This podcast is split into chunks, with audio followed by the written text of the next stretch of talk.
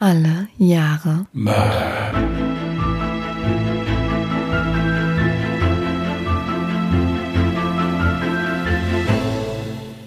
Herzlich willkommen zu Alle Jahre Mörder, der True Crime Podcast mit Christian und Jasmin. Hi.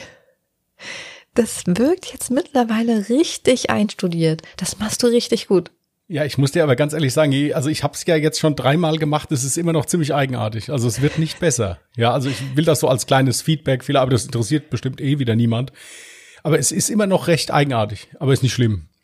Ist ja kein Problem. Mir wird ja teilweise auch nachgesagt, dass ich so ein bisschen eigenartig bin. Also insofern ist das in Ordnung. Ja, schönen Sonntag wünschen wir euch. Genau. Herzlich willkommen zu dem immer noch Nummer eins deutschsprachigen Podcast in Kambodscha. Ja, ich prüfe das täglich. An Feiertagen und Wochenenden sogar stündlich. So, ähm. ja, Jasmin, wie geht's dir denn so? Super. Okay, ich bin müde. Sind wir ehrlich? Ich bin richtig, richtig müde. Ich bin heute, glaube ich, zum dritten Mal einfach so für ein paar Sekunden eingeschlafen. Kann nur gut werden heute. Und wie geht's dir? Hier, mir geht's auch gut. Ich bin auch so ein bisschen müde, aber das ist kein Problem. Aber ich hatte einen entspannten Tag. Also insofern kann ich mich überhaupt nicht beschweren. Und das Schöne ist, dass ich ja heute zuhören muss. Also muss, kann, darf. Da muss ich nicht so viel machen und kann mich dann ganz entspannt hier hinsetzen und mich von dir berieseln lassen. Das ist sehr schön. Ich versuche dabei zu verdrängen, dass ich noch keinen neuen Fall vorbereitet habe und das dringend machen müsste nächste Woche und so. Aber das nimmt mir gerade die Entspannung, deswegen Wir haben ja auch noch gar kein Jahr für dich gezogen. Du kannst ja auch noch gar nichts vorbereiten. Ja, ja, das, das machen. fällt alles, das fällt alles damit rein, ja. Hm. Aber wie gesagt, ich bin ja jetzt erstmal entspannt, weil ich ja jetzt erstmal nichts machen muss. Ich sitze hier und koste Geld. Also insofern fast wie auf der Arbeit. Nein. ähm, in, in, in Ordnung. Willst du mal loslegen? Ja, dann fange ich gerne an. Ich erzähle euch heute von dem Ungeheuer aus dem Schwarzwald Heinrich Pommerenke aus dem Jahr 1959. Dazu zunächst wieder eine Triggerwarnung. In meinem heutigen Fall geht es um Vergewaltigung, teilweise auch an kleinen Mädchen und brutalen Mord. Am 6. Juli 1937 kommt Heinrich Pommerenke in Bentwitsch zur Welt. Zwei Jahre später bekommt er eine Schwester. Der Vater arbeitet im Rostocker Hafen und ist selten zu Hause. Er gilt als roh und gewalttätig. Auch seinen Kindern gegenüber. Seine Frau und Mutter von Heinrich soll er häufig vergewaltigt haben. Nachdem der Vater im Krieg gefallen war, findet die Mutter rasch einen neuen Partner. Doch auch jetzt ist die Kindheit von Heinrich alles andere als normal. Ehemalige Nachbarn berichten, dass sie die Mutter nie gemeinsam mit den Kindern gesehen haben. Heinrich entwickelt sich zu einem merkwürdigen Außenseiter, hat kaum Freunde und ist viel alleine. Im Alter von neun Jahren wird er zum ersten Mal verhaltensauffällig.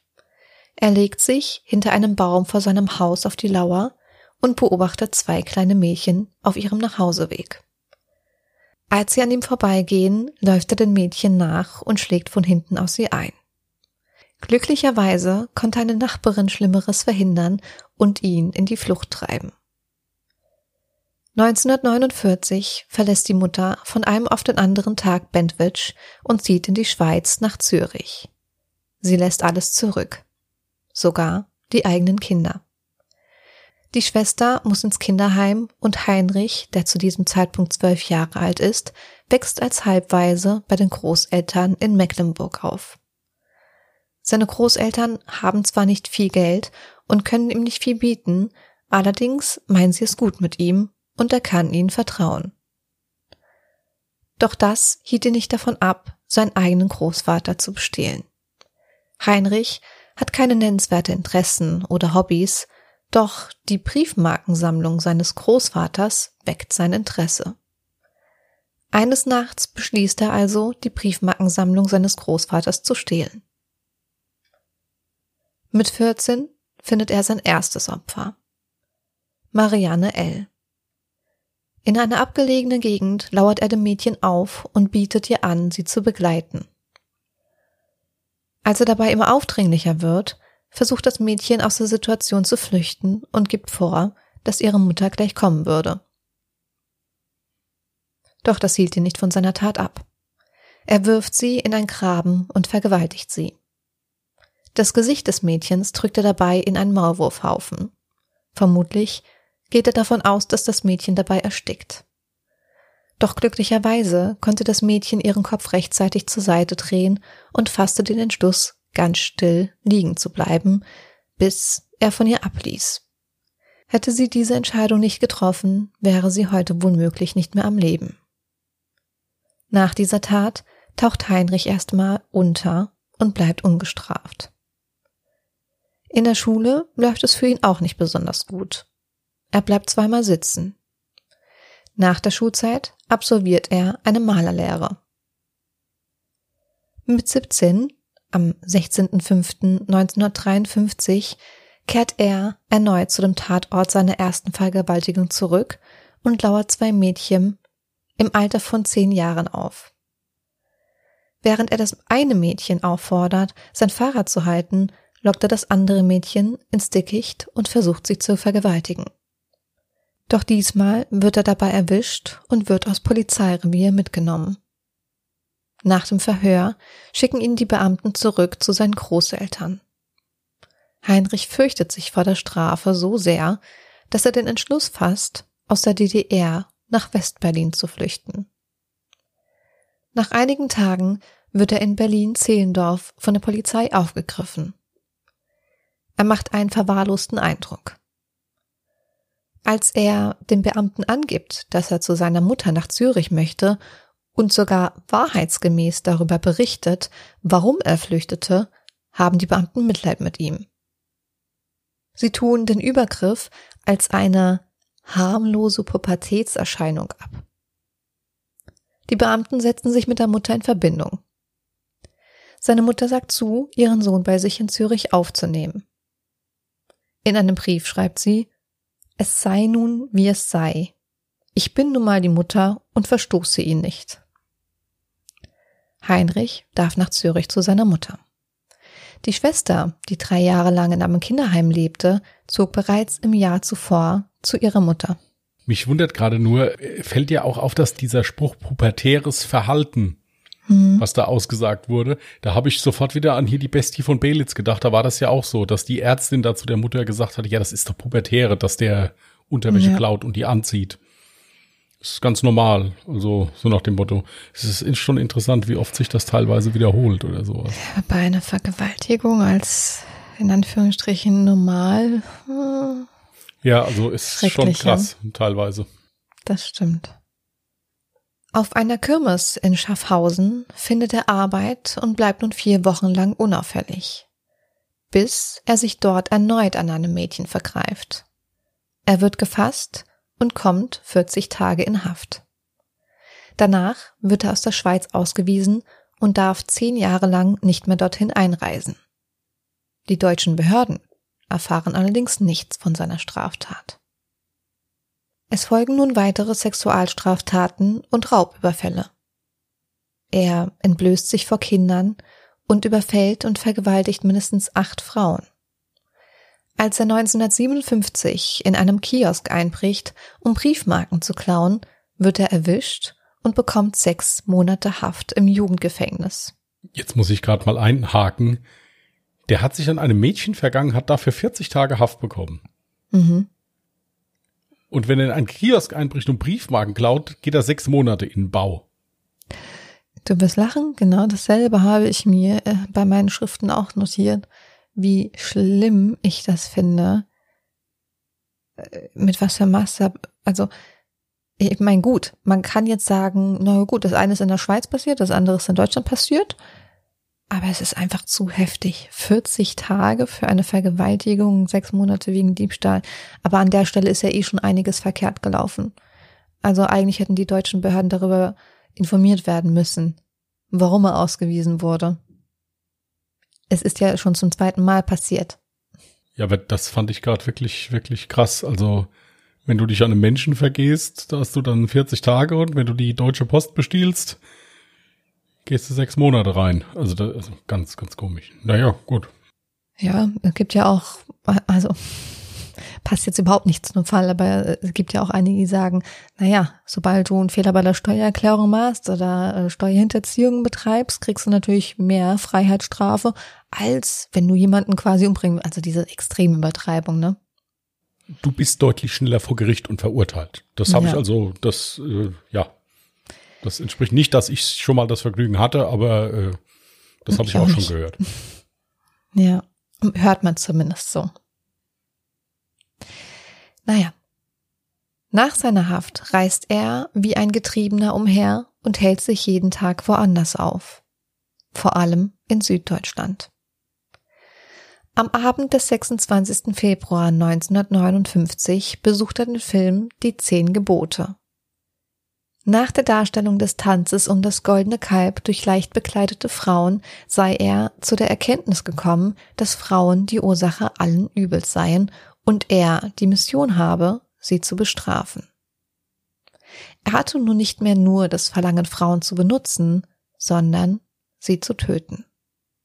Er begegnet kurze Zeit später der 49-jährigen Hilde K. am Stadtrand. Er wirkt sie bis zur Bewusstlosigkeit. Er genießt die Stille, als sie wehrlos vor ihm liegt. Anschließend nimmt er sein Schlachtermesser und durchtrennt ihr die Kehle. Als das Opfer blutüberströmt vor ihm liegt, kommt seine sexuelle Gier in ihm hoch und er vergeht sich anschließend an ihrer Leiche. Die Polizei findet ihre Leiche später bei der Autobahnanschlussstelle Karlsruhe-Durlach und ahnt nicht, dass sie es mit einem Serientäter zu tun haben denn schon im März 1959 folgt der zweite brutale Mord. Er hatte an diesem Tag sein Messer vergessen.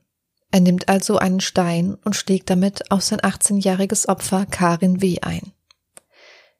Er glaubt, die Frau sei bereits tot.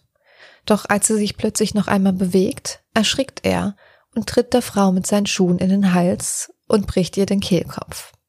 Um sicherzugehen, dass sie wirklich tot ist, tritt er immer wieder mit aller Gewalt auf sie ein. Anschließend missbraucht er sie sexuell und wirft die Leiche über die Flussböschung am nahegelegenen Bahndamm. Ihre Leiche wird am 25. März 1959 am Ufer der Gutach entdeckt. Da Heinrich Pommerenke nach keinem einheitlichen Modus operandi vorging, sieht die Polizei keinen Zusammenhang zwischen den zwei Morden. Am 30. Mai 1959 klettert Heinrich P. in Singen durch ein offenes Fenster in das Schlafzimmer einer 18-jährigen kaufmännischen Angestellten und versucht die junge Frau zu erwürgen. Das Opfer konnte sich allerdings befreien und nach Hilfe rufen, sodass Pommerenke die Flucht ergriff. Die Frau konnte der Polizei eine detaillierte Personenbeschreibung geben. Am 31. Mai 1959 steigt Pommerenke in den Nachtzug von Hamburg nach Basel. Er betritt das Abteil, in dem die 21-jährige Dagmar K. schläft und setzt sich zu ihr. Dagmar reist eigentlich mit zwei Freundinnen, jedoch wurden ihre Plätze falsch reserviert, sodass sie nicht in dasselbe Abteil gehen konnten. Als Dagmar gegen zwei Uhr nachts zur Toilette geht, nutzt er die Gelegenheit, löscht das Ganglicht und öffnet die Zugtür bei voller Fahrt. Als Dagmar zurückkehrt, packt er sie brutal am Hals und stößt sie aus dem fahrenden Zug. Doch er bekommt Angst, die Frau könnte den Sturz aus dem Zug überlebt haben. Er zieht also die Notbremse, steigt aus dem Zug und macht sich auf die Suche nach seinem Opfer. Als er sie findet, war er froh, nachgesehen zu haben. Wie durch ein Wunder überlebt Dagmar den brutalen Sturz schwer verletzt. Er schleift sie zu einem nahegelegenen Feldweg. Dagmar fleht noch um ihr Leben, doch Pommerenke tritt mit seinen Schuhen auf sie ein, zieht sein Messer und tötet die junge Frau durch mehrere Stiche in die Brust und in den Kopf. Dann vergeht er sich an ihrer Leiche. Am nächsten Morgen wird Dagmar von ihren Freundinnen als vermisst gemeldet. Ein Zusammenhang mit der Notbremsung bei Schallstadt, bei der zwei Zeugen angegeben haben, dass sie einen Mann aus dem Zug klettern gesehen haben, wurde zunächst jedoch nicht hergestellt. Erst am 5. Juni 1959 wurde Dagmars Leiche am Bahndamm bei Ebringen gefunden. Zunächst stand der Zugpage Joachim P., der die jungen Frauen aufgrund der falschen Reservierung in getrennten Abteilen untergebracht hatte, unter Verdacht. Nach langen Verhören konnte er die Ermittler allerdings von seiner Unschuld überzeugen. Jedoch machte dieser sich immer wieder Vorwürfe, da er die Frauen voneinander getrennt hatte. Da der Waggon des Zuges inzwischen mehrfach komplett gereinigt worden war, konnten keine verwertbaren Spuren mehr gesichert werden. Auch die Befragung der Mitreisenden gab keine konkreten Hinweise. Die Ermittlungen der Freiburger Polizei verliefen also zunächst im Sande. Am 2. Juni 1959, also noch vor Bekanntwerden des Mordfalls Dagmars, bricht Pommerenke in einem Gasthof in Hornberg ein, in dem er selbst vor einigen Monaten angestellt war und besorgt sich aus der Küche Mordwerkzeuge. Er lauert der 25-jährigen Kellnerin Hildegard P. am helllichten Tag auf und verfolgt sie. Als sie dies bemerkt, versucht sie noch wegzurennen, doch er war schneller, holte sie ein und schlug sie mit einem eisenbeschlagenen Holz nieder und raubte ihre Handtasche. Wie durch ein Wunder überlebt sie den Angriff. Am 6. Juni 1959 verletzt Heinrich P. als Radfahrer in Karlsruhe zwei Frauen schwer durch Messerstiche in den Rücken. Am 8. Juni 1959 klettert Heinrich nachts durch ein offenes Fenster in das Zimmer einer 15-Jährigen und verletzte sich schwer durch Messerstiche in den Hals. Glücklicherweise konnte der Vater des Opfers ihn in die Flucht schlagen. Hier gab es endlich eine interessante Spur.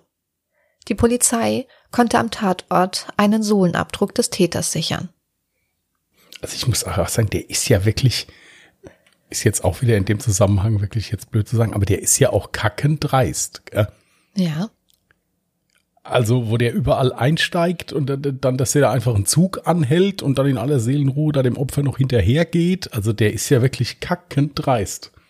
Das Schlimme ist, dass er ja auch nie bei irgendwas erwischt wurde. Ja, das meinte ich ja. Also, dass bei der damit auch noch durchkommt. Ja, damit kommt er halt noch durch. Bei kleineren Vergehen wird er geschnappt, ein Raub wird festgestellt, super, aber alles andere, was wesentlich schlimmer ist, damit kommt er immer durch. Aber vielleicht gibt es ja noch ein Happy End. Am 9. Juni 1959 erwürgt Heinrich P. die 16-jährige Rita W., vergewaltigt sie und deponiert ihre Leiche in einem Waldstück in der Nähe von Baden-Baden, wo sie am Folgetag gefunden wurde. Dies war der vierte Mord. Auch diesmal fehlte den Ermittlern, wie schon bei den vorangegangenen Morden, eine brauchbare Spur. Am 10. Juni 1959 bricht Heinrich P. in ein Waffengeschäft in Baden-Baden ein, stiehlt unter anderem ein Kleinkalibergewehr und eine Luftpistole. Mit dieser Pistole überfällt er am 18. Juni 1959 einen Schalterbeamten im Bahnhof Karlsruhe-Durlach und erbeutet 540 D-Mark. Am Tatort konnte wieder ein Sohlenabdruck gesichert werden. Dieser entsprach den Sohlenabdruck, der am 8. Juni gesichert werden konnte. Dies und die Beschreibung der Pistole brachte der Polizei nun endlich den ersten Beweis für einen Zusammenhang zwischen dem Einbruch in das Waffengeschäft in Baden-Baden und der Mordserie. Am selben Tag, also am 18. Juni 1959, bestellt Heinrich P. bei einem Schneider in Hornberg einen neuen Anzug, da sein Alter mit Blut befleckt ist. Als er den Laden verlässt, vergisst er seine Aktentasche. Der Schneider öffnet diese und traut seinen Augen nicht. Neben einer Pistole entdeckt er ein blutiges Sakko und alarmiert sofort die Polizei. Als Heinrich P. seine Tasche am nächsten Tag abholen will, wird er im Geschäft von örtlichen Beamten schon erwartet und nach einer Verfolgungsjagd durch Hornberg schließlich abgeführt. Es folgen nun stundenlange Verhöre. Doch Heinrich P. streitet zunächst alles ab. Erst als die Beamten vor seinen Augen Blut- und Haarproben von seinem Sakko entnehmen, die sie mit den Proben der Opfer vergleichen wollen, bricht er zusammen und gesteht alles. Er fertigt sogar detaillierte Tatortskizzen an. Insgesamt, jetzt halte ich fest, gesteht er 65 Straftaten, darunter die vier Morde, sieben weitere Mordversuche, zwei vollendete und 25 versuchte Vergewaltigungen, sechs Raubüberfälle, zehn Einbrüche und sechs einfache Diebstähle. Ja, ordentlich. Und nichts davon war Polizei bekannt. Ja doch, äh, der Diebstahl, wofür er ins Gefängnis kam. Ja, aber im Verhältnis jetzt zu dem, was er da gestanden hat, ist das ja schon Ja. ziemlich wenig. Also, Ja. Ja, und die Vergewaltigung in der Schweiz. Das waren zwei Dinge, die, mhm. ja, aber der Rest nicht. Der Prozess gegen Pommerenke beginnt am 3. Oktober 1960 vor dem Landgericht Freiburg im Breisgau. Das Gericht datiert alle Straftaten. 38 der von ihm eingestandenen Delikte kamen nicht zur Anklage, der zu dem Zeitpunkt der Taten das 21. Lebensjahr noch nicht vollendet hatte. Am 22. Oktober 1960 bekommt Heinrich P. fünfmal lebenslänglich plus 15 Jahre. Insgesamt 140 Jahre Zuchthaus. Zusätzlich ordnet das Gericht Sicherungsverwahrung an. Es war der bis dahin strengste Schuldspruch eines bundesdeutschen Gerichts der Nachkriegszeit. Ab 1960 war Pommerenke in der Justizvollzugsanstalt Bruchsal inhaftiert, die als besonders ausbruchssicher galt. Heinrich ist ein schwieriger Gefangener. Immer wieder wird er in die Arrestzelle gesperrt. Die anderen Gefangenen meiden ihn. 1968 entkommt Heinrich unbemerkt aus seiner Zelle durch Verbiegen der Tür. Nachts schleicht er sich in die Buchbinderei. Doch dort gibt es keinen Ausgang. Er legt sich also einfach dorthin und schläft ein. Das war also kein richtiger Fluchtversuch, sondern eher eine Art Demonstration. ich kann da kurz was einwerfen, ist vielleicht ganz interessant. Mhm. Ein Fluchtversuch ist nicht strafbar. Echt? Auch eine Flucht ist nicht strafbar, nein. Ist eine Tatsache, ist wirklich so. Ich habe das mal irgendwo gelesen. Äh, wenn, natürlich nur, wenn du dabei niemanden verletzt, das ist klar. Also wenn du jetzt natürlich mit Gewalt flüchtest Ja, oder klar. sowas, dann ist das selbstverständlich strafbar. Aber die Flucht, der Fluchtversuch an für sich ist nicht strafbar. Äh, Ja, warum? Dann würde ich doch sofort versuchen, aus dem Gefängnis zu fliehen. Ja, äh, natürlich ist, hast du dann innerhalb des Gefängnisses mit Sanktionen zu rechnen, als dass du jetzt halt dann keine Ausgänge mehr hast oder sowas. Aber du wirst Ja. von einem Gericht nicht wegen einem Fluchtversuch angeklagt. Interessant. Nur so ein kleiner Fakt so nebenbei. Okay. Dieses bleibt allerdings auch die einzige rebellische Handlung von Heinrich. Er fügt sich danach dem Knastalltag. Psychologische Betreuung oder eine Therapie bekommt er nicht. Heinrich P. wird sehr religiös und hält stets zwei Teller und Löffel beim Essen bereit für den Fall, dass Herr Jesus kommen sollte. Außer der Bibel fasst er kein einziges Buch mehr an. Nach 33 Jahren darf er unter Bewachung zum ersten Mal das Gefängnis für ein paar Stunden verlassen. Doch hält er es draußen nicht lange aus und will wieder zurück in die Zelle. Ich denke mal, nach 33 Jahren ist sein Verhalten vermutlich auch normal. Auf YouTube gibt's einen Bericht über Sicherungsverwahrte. Ich glaube aus der JVA Tegel oder sowas. Da ging es auch einem so, der nach 20 oder 30 Jahren dann mal begleitet rausgeführt werden sollte. Der hat's noch nicht mal bis raus geschafft. Der ist vor lauter Panik, äh, ist der äh, auf der Kleiderkammer schon kollabiert und die mussten den zurückbringen. Ja. Das geht also vielen Leuten so. Dass, es gibt Leute, die aus dem Gefängnis entlassen worden sind, wenn man da so solche Berichte mal liest oder sowas oder irgendwelche Bücher. Das sind Menschen, die haben in ihrem ganzen Leben noch nie ein Handy äh, irgendwie benutzt oder gesehen oder wus oder Geldautomaten oder irgendwie sowas. Das ist wirklich so, wie als hättest du so einen Kryoschlaf hinter dir oder sowas. Richtig. Das musst du dir mal überlegen. Also gerade zwischen 1960 und den 2000ern ist Ja. halt sehr, sehr viel auch passiert. Ja, Kurze Zeit später erkrankt Heinrich P. an Nierenkrebs. Die Ärzte geben ihm noch fünf Jahre zum Leben. Jetzt befasst sich das Bundesverfassungsgericht mit dem Fall und entscheidet, dass Heinrich entlassen werden muss, wenn er keine Gefahr mehr darstellt. Ein Gutachter soll untersuchen, ob der mittlerweile fast 60-Jährige noch immer zu gefährlich ist für die Freiheit. Aber ihn freizulassen, hält der Gutachter ohne Therapie oder hormonelle Behandlung für zu riskant. Er bekommt schließlich 25 Therapiestunden bei einer Psychologin. Die Therapeutin hat er primär als Frau gesehen und versucht mit ihr per Du zu werden und ihr näher zu kommen. Er hat also nie verstanden, wofür also die Therapie gedacht war. Sprich, er blieb in seinem alten Verhaltensmuster drin. Im Dezember 2008 wurde Pomerenke aufgrund einer Leukämieerkrankung erneut ins Justizvollzugskrankenhaus Hohenasperg verlegt, wo er am 27. Dezember 2008 als 71-Jähriger nach 49 Jahren hinter Gittern verstarb. Die Leiche wurde eingeäschert und die Asche irgendwo heimlich auf See verstreut. Er war bei seinem Tod der am längsten einsitzende Häftling der Bundesrepublik Deutschland. Mittlerweile wurde er aber von Hans-Georg Neumann, der seit über 58 Jahren in Haft sitzt, abgelöst. Was Hans-Georg Neumann angestellt hat, weiß ich tatsächlich leider nicht. Weißt du das zufällig? Nein, aber es würde mich mal interessieren. Also ich werde mir werd mir's angucken. Ich, ich wollte es noch googeln und dann bin ich eingeschlafen.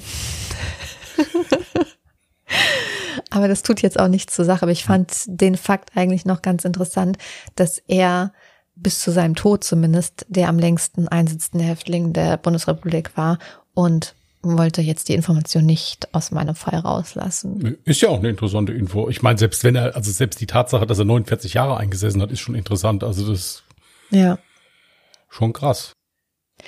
Was hältst du eigentlich davon, dass jemand so lange in Haft kommt? Denkst du, es macht Sinn? Oder denkst du dir, im Prinzip ist es ja nichts anderes mehr als Rache und so eine lange Haftzeit bringt demjenigen eigentlich nichts. Es ist klar, dass, dass ja eine Bestrafung erfolgen muss. Die einzige Bestrafung, die wir ja hier mit unseren Gesetzen haben, ist ja die Tatsache, dass du eingesperrt wirst. Ja. Ja.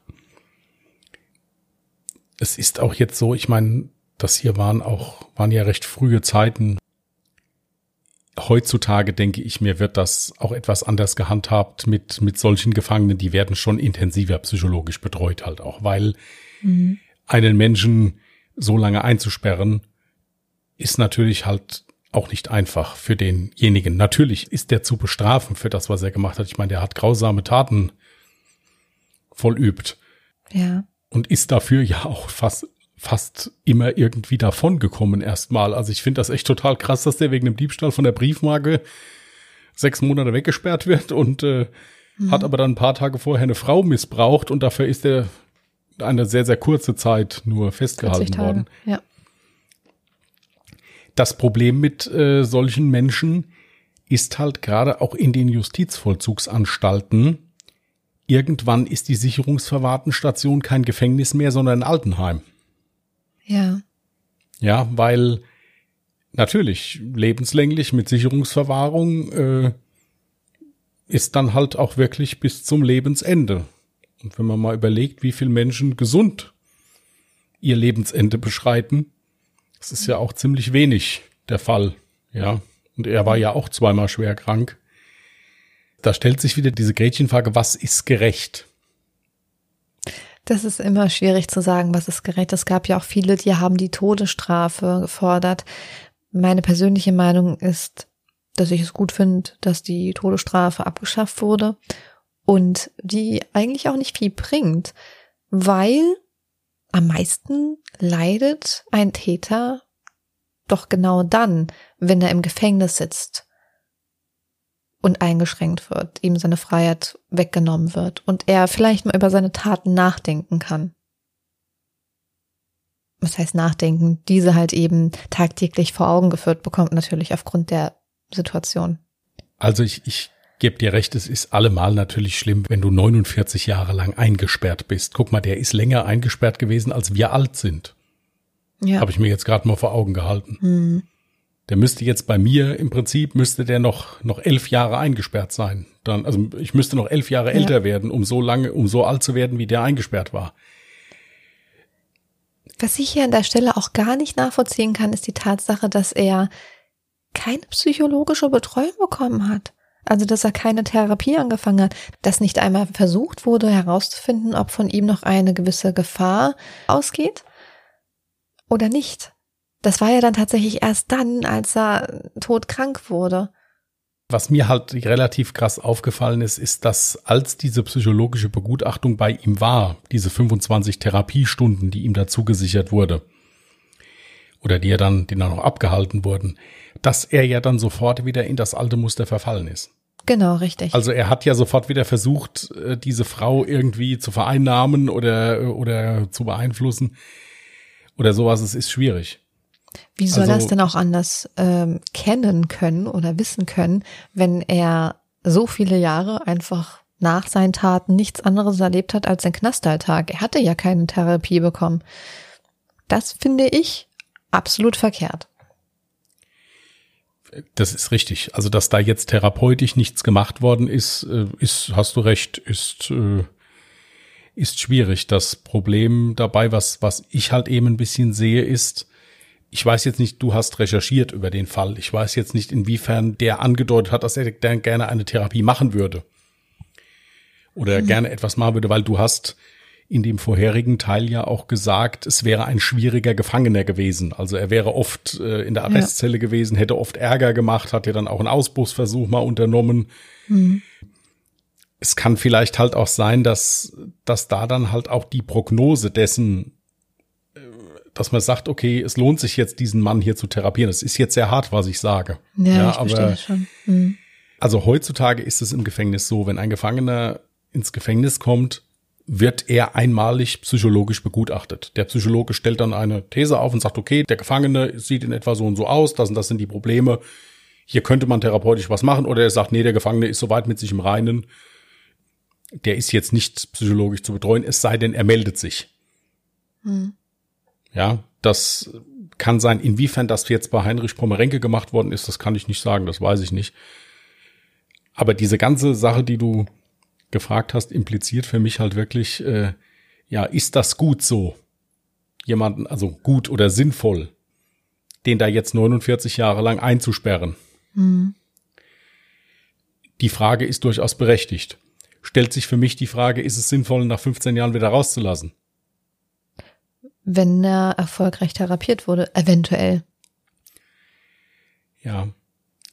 Und da würde ich mir halt, also wenn ich jetzt derjenige wäre, bei mhm. so einem Menschen, der das alles gemacht hat. Schwierig natürlich. Könnte ich mich, glaube ich, auch nicht dafür entscheiden. Weißt, weißt, weißt du, wie ich meine? Ich denke mir gerade, mhm. wenn ich jetzt der Psychologe wäre, der sagen müsste, ich habe meine Arbeit so gut gemacht, dass dieser fünffach Sexualmörder absolut geheilt ist und ab jetzt ein tolles Mitglied unserer Gesellschaft wird, lasst ihn bitte raus.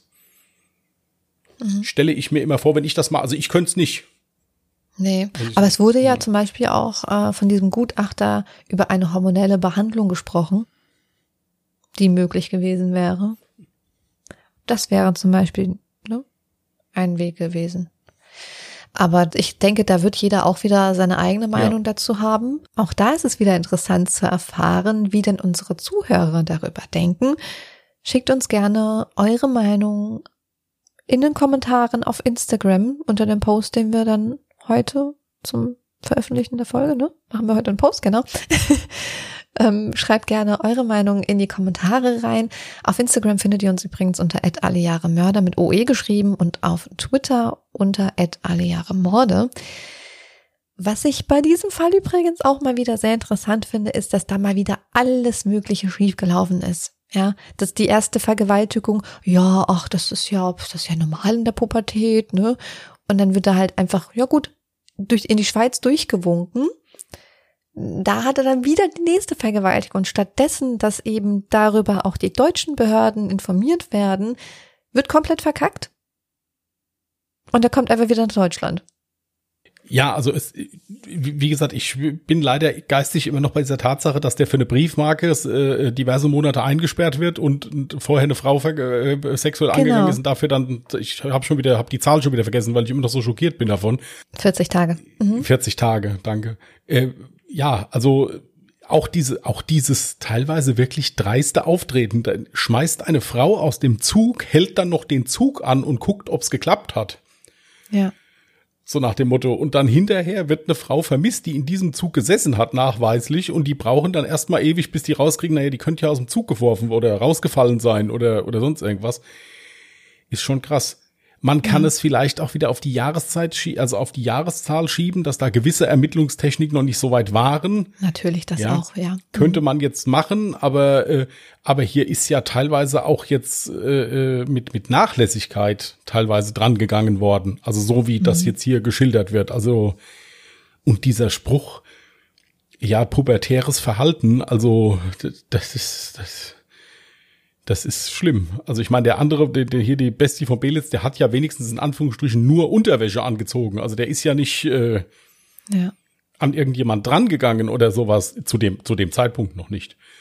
Äh, aber der ist ja schon aktiv geworden hier. Also das finde ich wirklich sehr, sehr krass. Also da waren einige Sachen dabei, wo ich echt so ein bisschen mit den Ohren gewackelt habe, als ich das ja.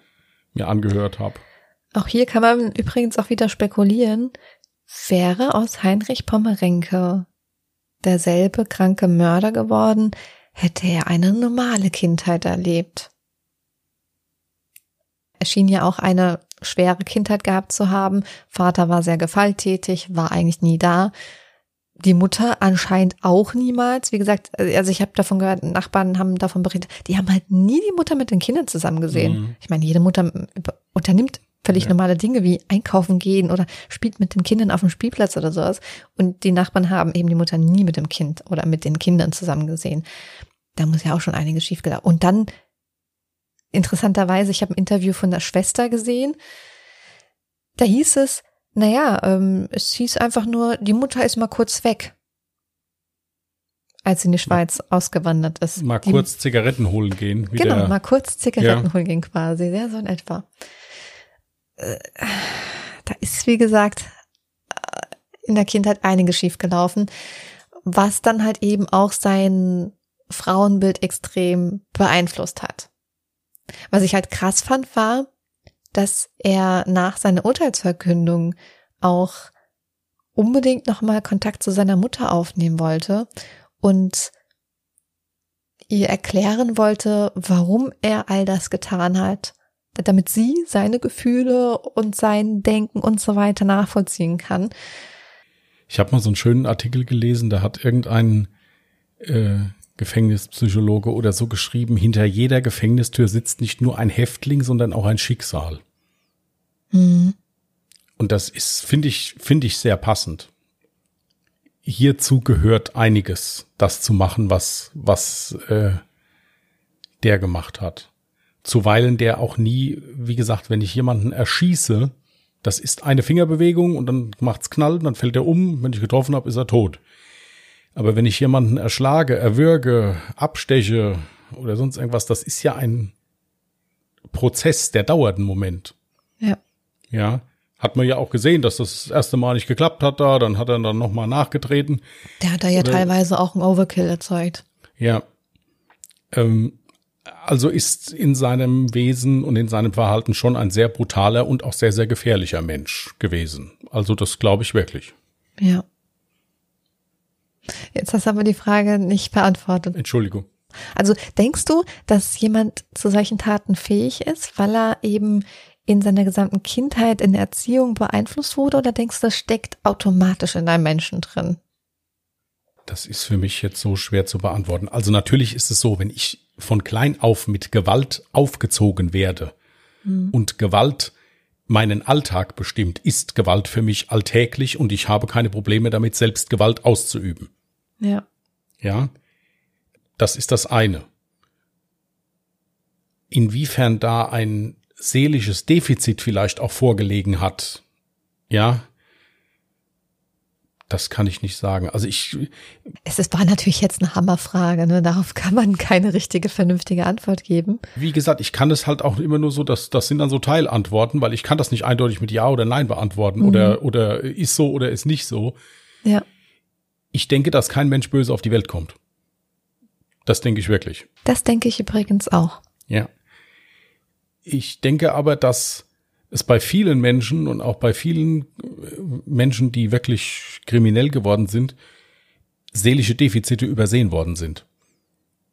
Sei es irgendein Erlebnis aus der Kindheit, sei es irgendeine Schizophrenie, die vielleicht da ist und sich nur in teilweise Sachen äußert, geäußert hat oder sowas, eine Aggressionsstörung, mhm. sonst irgendwas. Kann man aber auch nicht alles mit begründen.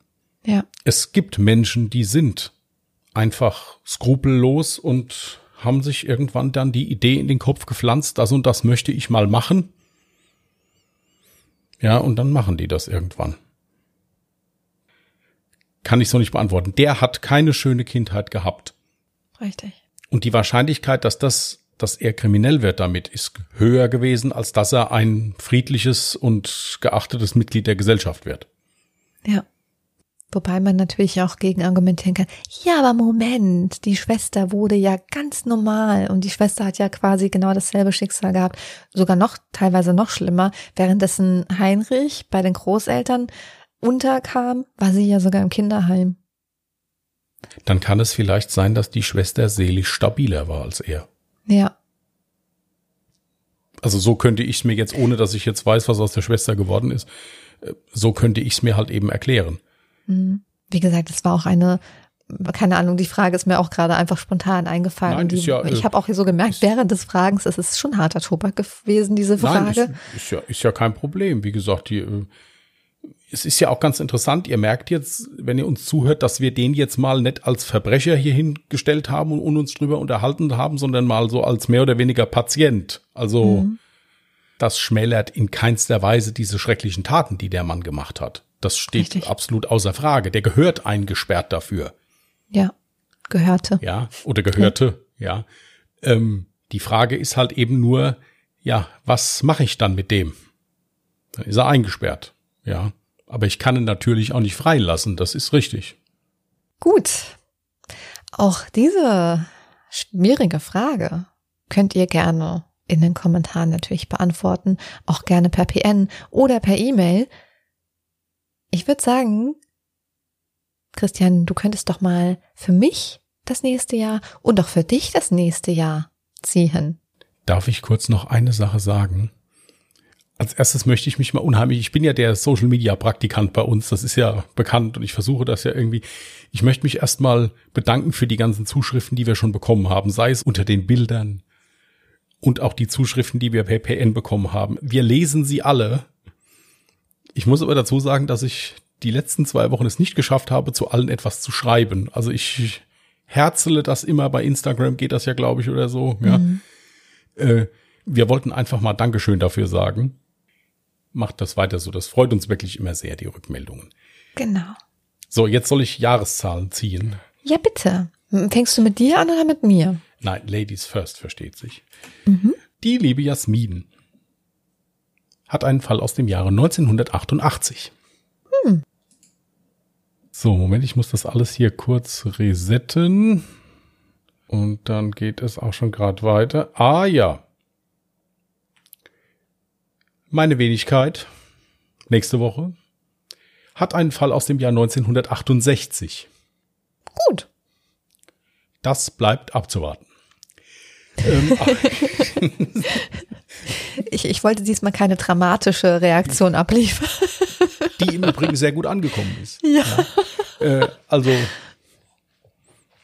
Da Nein, vielleicht also noch mal ganz kurz der Hinweis, wenn wir natürlich während der Podcast-Aufnahme anfangen zu lachen, dann heißt das nicht, dass wir den Fall nicht ernst nehmen oder respektlos an die Sache rangehen.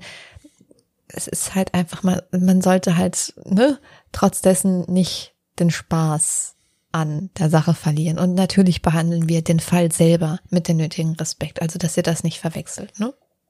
Wir mussten zum Beispiel heute dreimal unterbrechen, weil ich gegähnt habe und Jasmin lachen musste. So als. du hast fünfmal gegähnt. Ja, und ich habe das bestimmt auch genauso oft mal unterdrückt. Es lag aber wirklich nicht an dem Fall, sondern daran, dass ich einfach nur müde bin und ein bisschen zu viel gegessen habe, glaube ich. Ähm, das Problem ist, kennst du das, wenn man sich sympathisch ist, dann steckt das Genen sogar jemanden an. Und ich hatte die ganze Zeit Angst, dass ich jetzt auch mitgehen muss, wenn ich dich gehen sehe. Was jetzt somit heißt, dass du mir, dass ich dir nicht sympathisch bin. Gut, das ist schon mal. Ja, doch, ich habe mich nur ganz doll konzentriert. Gut, also ihr seht, wie gesagt, äh, das sind so die alltäglichen Probleme, mit denen man sich bei den Aufnahmen rumschlägt, sei, sei es die Umgebung, äh, die teilweise etwas unruhig ist. Ja, wir wollen das einfach mal so stehen lassen. Vertraut uns, es ist teilweise etwas unruhig bei Jasmin. Und es liegt nicht an Jasmin, ja, Nein. sondern an allen anderen drumrum. Ja.